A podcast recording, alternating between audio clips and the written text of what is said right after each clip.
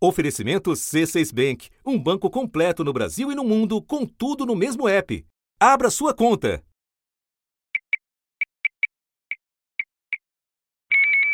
Adotada há 25 anos, ela já foi usada em seis eleições presidenciais e sete municipais. A partir de 96, os votos passaram a ser coletados através da urna eletrônica. Foi um processo gradual e já a partir de 2000, 100% do eleitorado brasileiro passou a usar a urna eletrônica. Foi com ela que a apuração no Brasil ganhou agilidade. A última votação inteira em cédulas de papel foi em 1994. Os votos eram contados um a um. Mesários e fiscais de partidos se amontoavam em volta das enormes mesas. Demorava até quatro horas para totalizar cada urna e o resultado da eleição demorava dias para sair. No mundo eletrônico de hoje é tudo muito mais rápido. Antes a apuração era feita em dias, né? Hoje, em horas, você pode ter o resultado de uma eleição. Nossa Senhora, demorava muito. Agora você termina de, da eleição 5 horas, 6 horas, você já sabe o resultado. Quer dizer, muito rápido, não é? E são elas que estão garantidas nas eleições de 2022, depois de a discussão sobre o voto impresso ter sido enterrada na Câmara dos Deputados. Sim, 229. Não, 218. Abstenção 1, total 448. A Câmara dos Deputados rejeitou a proposta de emenda à Constituição do voto impresso. Portanto, é impossível ter voto impresso na próxima eleição. Nós sustentamos que o sistema é seguro e nunca se documentou sequer um caso de fraude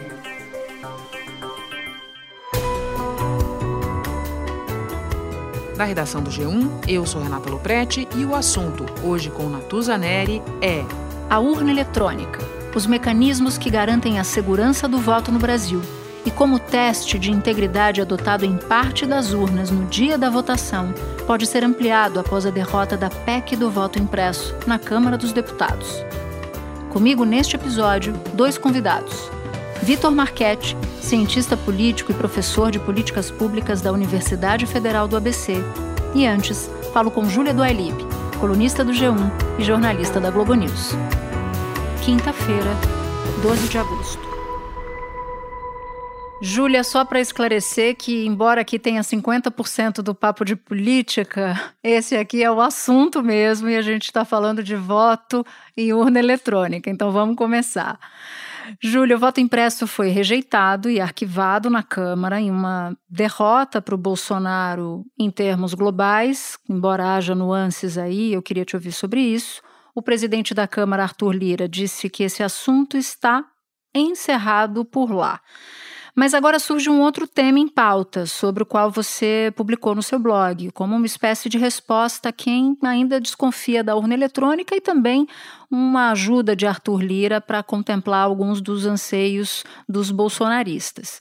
Então eu começo pedindo para você nos explicar que discussão é essa sobre o chamado teste de integridade, de onde ela nasceu e por que que ela é considerada uma saída. Bom, primeiro dizer que eu estou adorando fazer essa dobradinha, seja no papo, seja no assunto, mas vamos agora de assunto.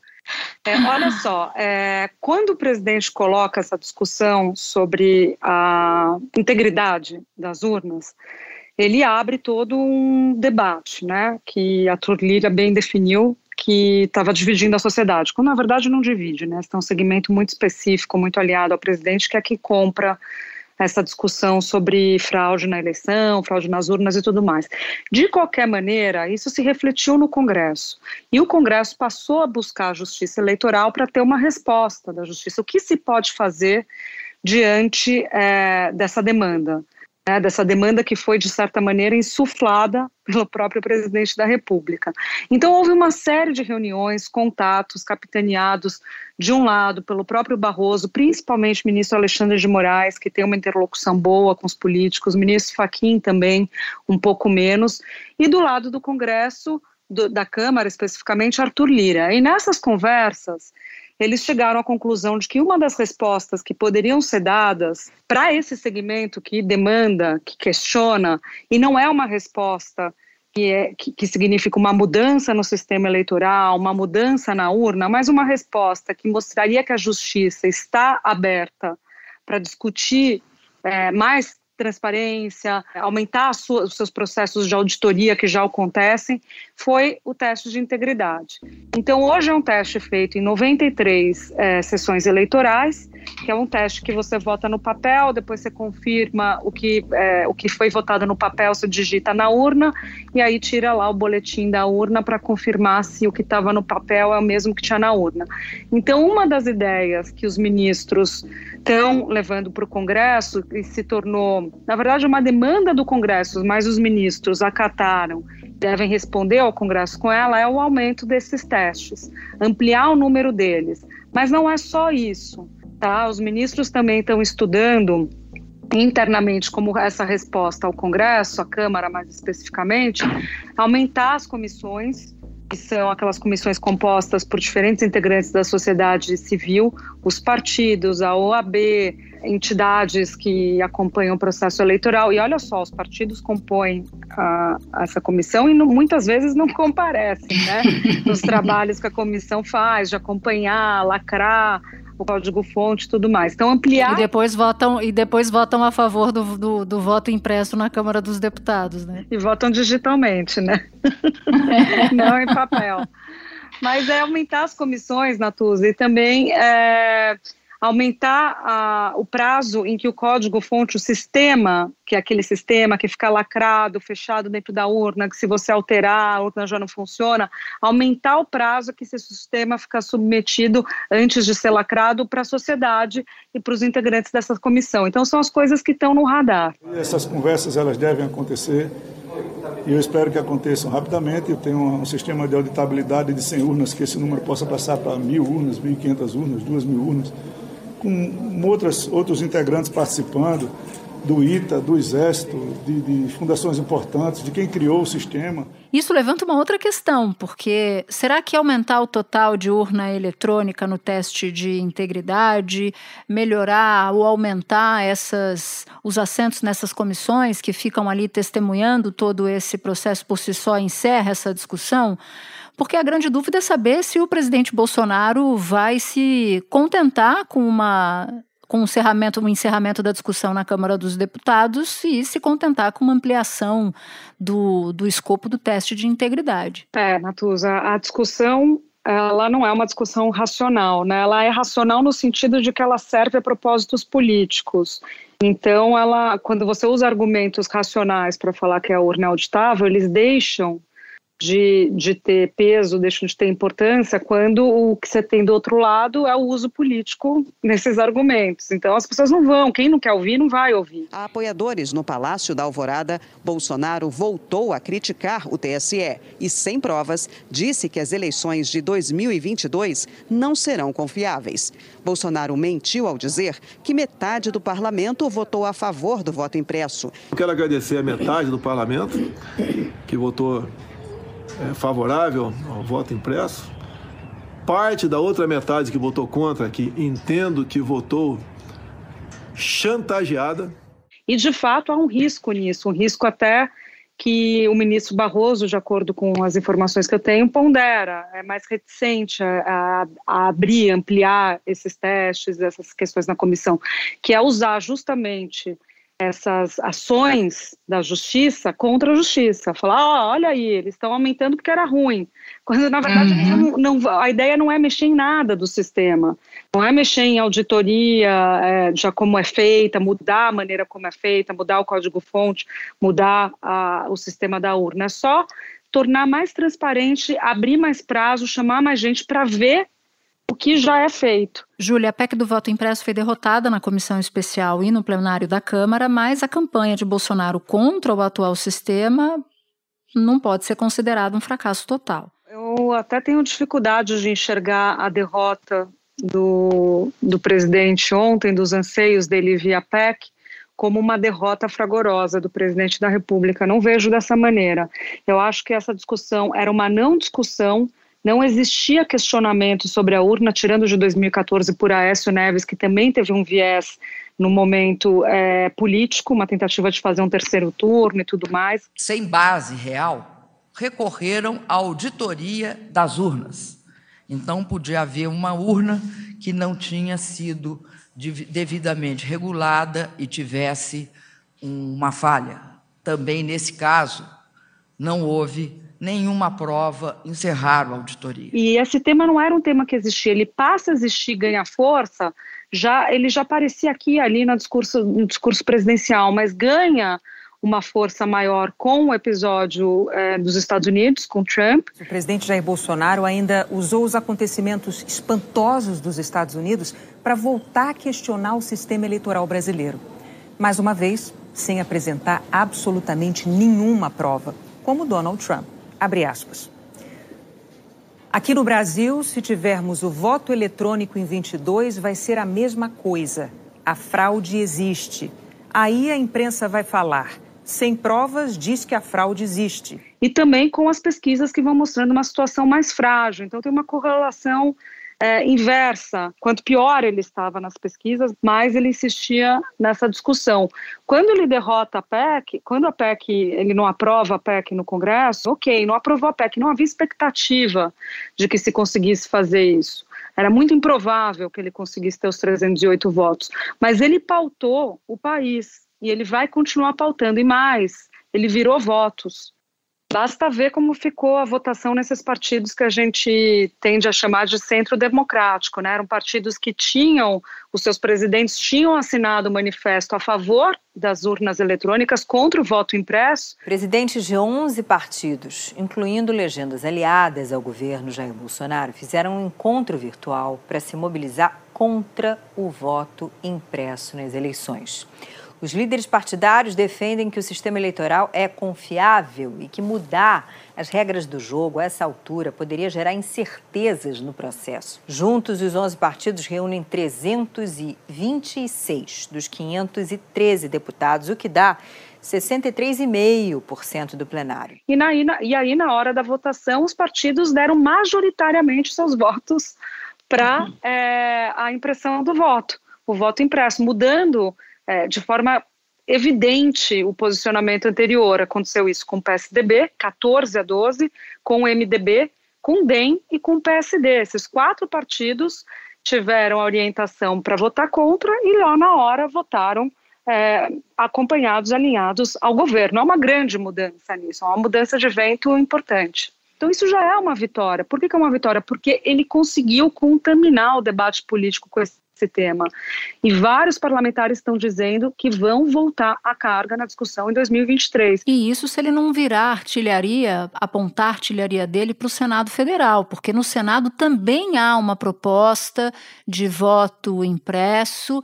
Tudo bem, Rodrigo Pacheco diz que não leva esse assunto adiante, mas de qualquer maneira olhando sob o ponto de vista da pauta, e eu concordo com você, ele está pautando há meses a política com esse tema, ele pode voltar a carga para o Senado Federal e manter o assunto na ordem do dia, né? Concordo, concordo com você. Ele tem ainda uma ferramenta para isso, além da discussão da sobrevida do ponto de vista técnico, já não vale mais para 2022, né? Mas é, no Senado, de manter essa discussão é, acesa, já não tem mais tempo para 2022, é isso que eu quero dizer. Ele tem as redes sociais, né, Natuza? As redes sociais foram fundamentais para essa virada de voto sobre a qual eu falei.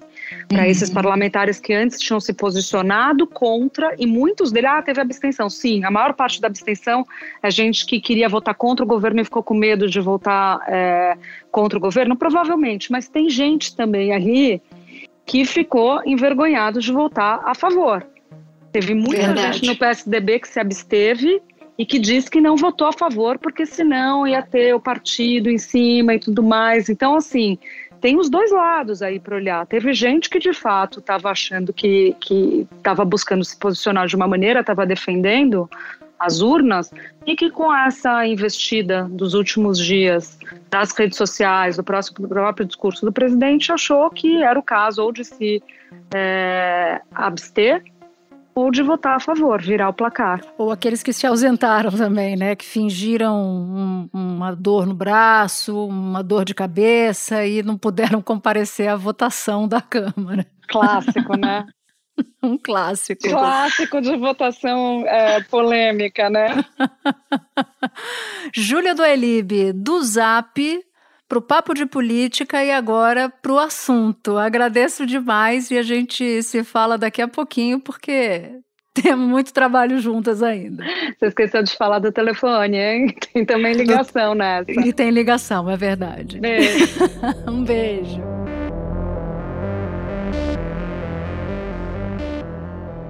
Vitor, eu conversava antes com a Júlia do sobre o teste de integridade poder ser uma saída, uma resposta a alguns setores da sociedade depois do arquivamento da PEC do voto impresso. Com você, eu quero voltar um pouco em uma questão anterior. Você pode nos explicar rapidamente como é a nossa urna eletrônica, o que tem dentro dela e como o processo de apuração é tão rápido? Primeiro, dizer o seguinte: a gente começar dizendo que a gente tem um sistema de governança no Brasil bastante sólido, né, de governança eleitoral bastante sólido. Isso inclui aí diversos mecanismos da justiça eleitoral em, em fazer o controle e a gestão das eleições, né, incluindo as urnas eletrônicas. As urnas eletrônicas, elas são é, hoje né, um, um hardware único que não funciona, não roda qualquer software. Né? Então é impossível, portanto, nesse hardware é, conectar a internet, ele não tem disponibilidade para conexão de Wi-Fi, ele não tem possibilidade, portanto, de rodar é, qualquer tipo de programa, ele está habilitado a rodar só o programa é, habilitado e certificado pelo TSE é, para a realização daquela eleição específica. A urna eletrônica, ela recebe cada voto e armazena dentro dela ao final da eleição, o mesário é, procede um comando e fecha a votação, a urna eletrônica totaliza esses votos, imprime um boletim de urna, grava isso numa memória e o conteúdo dessa memória, que é criptografado, é transmitido para o Tribunal Regional Eleitoral. 90% dos votos são totalizados até 20 horas. Então, a urna eletrônica em si, ela é um, um, um equipamento isolado com etapas de bloqueio, etapas de verificação para garantir que aquele software é, vá ser o único a ser rodado e que tenha aí alguma integridade é, desse software. Né? Então, no dia das eleições, é, se distribui então essas, essas urnas todas para as sessões eleitorais. Né? O, o, TSE faz um sorteio, né, selecionando algumas dessas urnas né, para retirar né, das sessões eleitorais, fazendo então esse teste de integridade, mas todas as urnas do país, antes de começar a votação, é, se imprime lá um boletim né, mostrando que as urnas de fato estão vazias. Né? Então, cada urna funciona de modo isolado, você tem mecanismos para testar no início da votação de que nenhum voto está lá registrado. E ao final das eleições, né, se fecha então é, a sessão eleitoral e se imprime um novo boletim de urna, é, atestando todos os votos que estão registrados naquela máquina específica. Esses dados, além de impressos, né, são cinco vias que são documentadas, registradas, guardadas. Além desse, desse voto impresso, além desse registro impresso dos votos é, naquela urna, você tem os flashcards, né? O flashcard é uma espécie aí de pendrive, mas obviamente com vários outros sistemas de segurança que fazem esse registro também dos votos dados. Né? E é importante também dizer o seguinte: além dessa segurança de que você é, não vai ter é, votos adicionais ou votos alterados né, nesse flashcard, é, o registro dos votos também é feito de modo embaralhado, né? É, para garantir aí algo que também é muito importante é que a segurança de que ao votar o eleitor não vai ter o seu voto violado, identificado. Né? E esse flashcard aí vai né, para as sessões eleitorais, vai lá para a Justiça Eleitoral, e a Justiça Eleitoral consolida esses dados todos né, no TSE, é, por meio de, da intranet. Né? Então, a transmissão desses votos todos, eles são feitos é, dentro de um sistema controlado pelo próprio ambiente da justiça eleitoral, né? e, e se faz aí a divulgação pública, que é aquilo que a gente já está acostumado é, a ver no sistema do TSE. Isso está registrado fisicamente naquele boletim de urna, né, impresso ao final da votação e é registrado também eletronicamente e você pode conferir. O presidente Jair Bolsonaro argumenta que votos auditáveis só seriam possíveis com uma espécie de recibo individual, um canhoto impresso do voto. Mas o sistema de urna eletrônica que nós utilizamos já é com voto auditável. Eu queria que você explicasse como esse processo ocorre. A auditoria no voto ela é feita por esses processos todos de é, garantia do software. Então você abre o software é, para órgãos de controle, Ministério Público, TCU. O TCU, inclusive, acabou né, é, é, de publicar um relatório mostrando que, de fato, é, a auditoria da urna foi concluída, a auditoria do sistema né, de voto eletrônico foi concluída e que, portanto, ele é auditável e seguro. A gente tem, inclusive, aqui um trecho desse parecer técnico dos auditores do Tribunal de Contas da União que dizem o seguinte: olha só, existem mecanismos de auditagem criados em todo o processo de votação, desde a etapa de desenvolvimento dos sistemas, passando pela realização de testes públicos de segurança, testes de integridade na votação paralela, até a totalização e a divulgação do resultado. Esse relatório será levado ao plenário da Corte e vai ser usado no voto do ministro Bruno Dantas, que é relator do tema no tribunal. Esse software ele é, é, disponibilizado para os órgãos de controle e para os partidos. Ele também, o TSE promove, sempre em anos que não são anos eleitorais, ele promove aquilo que, é, que é chamado lá de hackathon, né, são, já, já aconteceram aí algumas edições em que o TSE disponibiliza para hackers, né, disponibiliza para a comunidade é, hacker é, a possibilidade de participar de um evento né, para melhorar a, a, qualidade a segurança do funcionamento desse software. Há um processo de auditoria é, é, que acontece no momento das eleições, então esse teste público, né, quer dizer, essa retirada das urnas no momento da eleição e a realização de uma eleição paralela, né, com uma amostra aleatória de urnas, né, feita num ambiente extremamente seguro, com câmeras, é, com acompanhamento dos fiscais de partido, com acompanhamento da OAB, OAB, Ministério Público, enfim, órgãos de controle todos é, participam dessa eleição paralela. Só uma coisa, você falou de hackers, os hackers tentam entrar no sistema de votação, é isso? Para ver se eles conseguem violar esse sistema de votação. Isso, o TSE disponibiliza nesses hackathons, né? O TSE disponibiliza os códigos, disponibiliza é, as ferramentas, cria ali um ambiente com algumas regras, né? E os hackers tentam ali fraudar.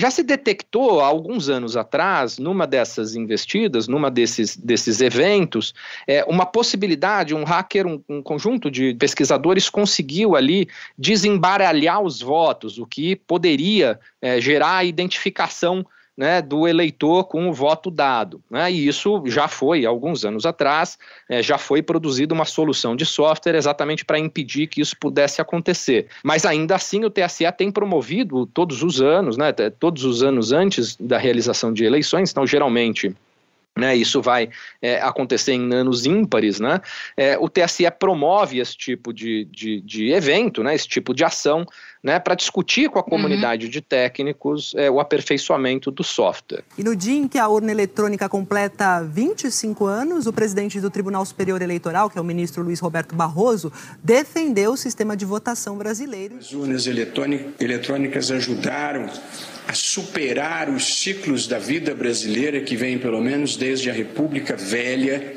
em que as fraudes se acumulavam desde as eleições a bico de pena, em que se fraudava o resultado no lançamento nos mapas, até as urnas que apareciam engravidadas por cédulas que não haviam sido ali depositadas pelos próprios eleitores. 96 nós começamos a experiência de voto eletrônico, então não é verdade que nós temos um mesmo sistema vigente hoje no país. Né? Esse sistema ele foi evoluindo e foi aí ganhando é, ainda mais né, segurança do que o que ele já tinha. E agora, para concluir, nós estamos dentro de uma sala de teste de integridade, nós dois, Vitor. Então, essas urnas que foram sorteadas na véspera são recolhidas das suas sessões eleitorais e levadas para a sede do Tribunal Regional Eleitoral. A gente está em São Paulo, então estamos no Tribunal Regional Eleitoral em São Paulo. Aqui estão junto com a gente nessa sala partidos políticos com seus representantes, OAB, uma série de testemunhas. E nessa sala onde há a votação simulada ou o teste de integridade, esse eleitor, ele vota na urna eletrônica e também vota numa cédula de papel, como nos tempos passados, e depois se combina, se compara o voto na urna com o voto na urna eletrônica, com o voto em cédula de papel, e esses processos são todos filmados, além da presença de testemunhas. É assim que acontece? Isso, Natuza. Quer dizer, só, só uma pequena correção, né? Quer dizer, os, o, esses atores todos, né? Eu, você, né, nessa sua hipótese, e os membros do Ministério Público, OAB, nós faríamos os nossos votos em papel, isso tudo vai para o controle ali do servidor, do funcionário do TRE, esses servidores, funcionário do TRE, vai abrindo todos esses votos filmado, portanto, né, dando aí publicidade é, do que nós registramos nessa eleição simulada e ele vai imputando no sistema cada um desses votos. Né?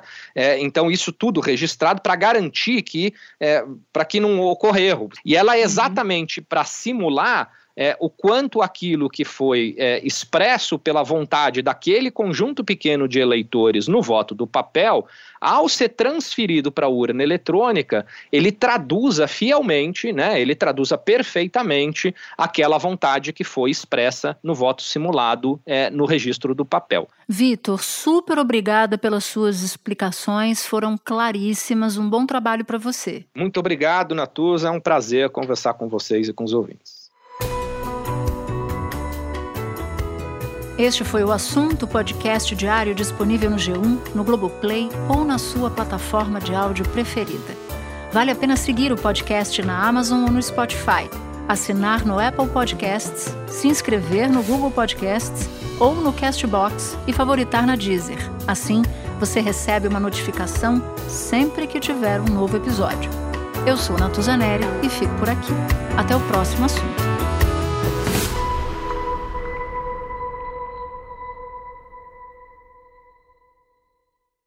Você no topo da experiência financeira que um banco pode oferecer. Escolha um banco completo no Brasil e em qualquer lugar do mundo. Abra sua conta no C6 Bank.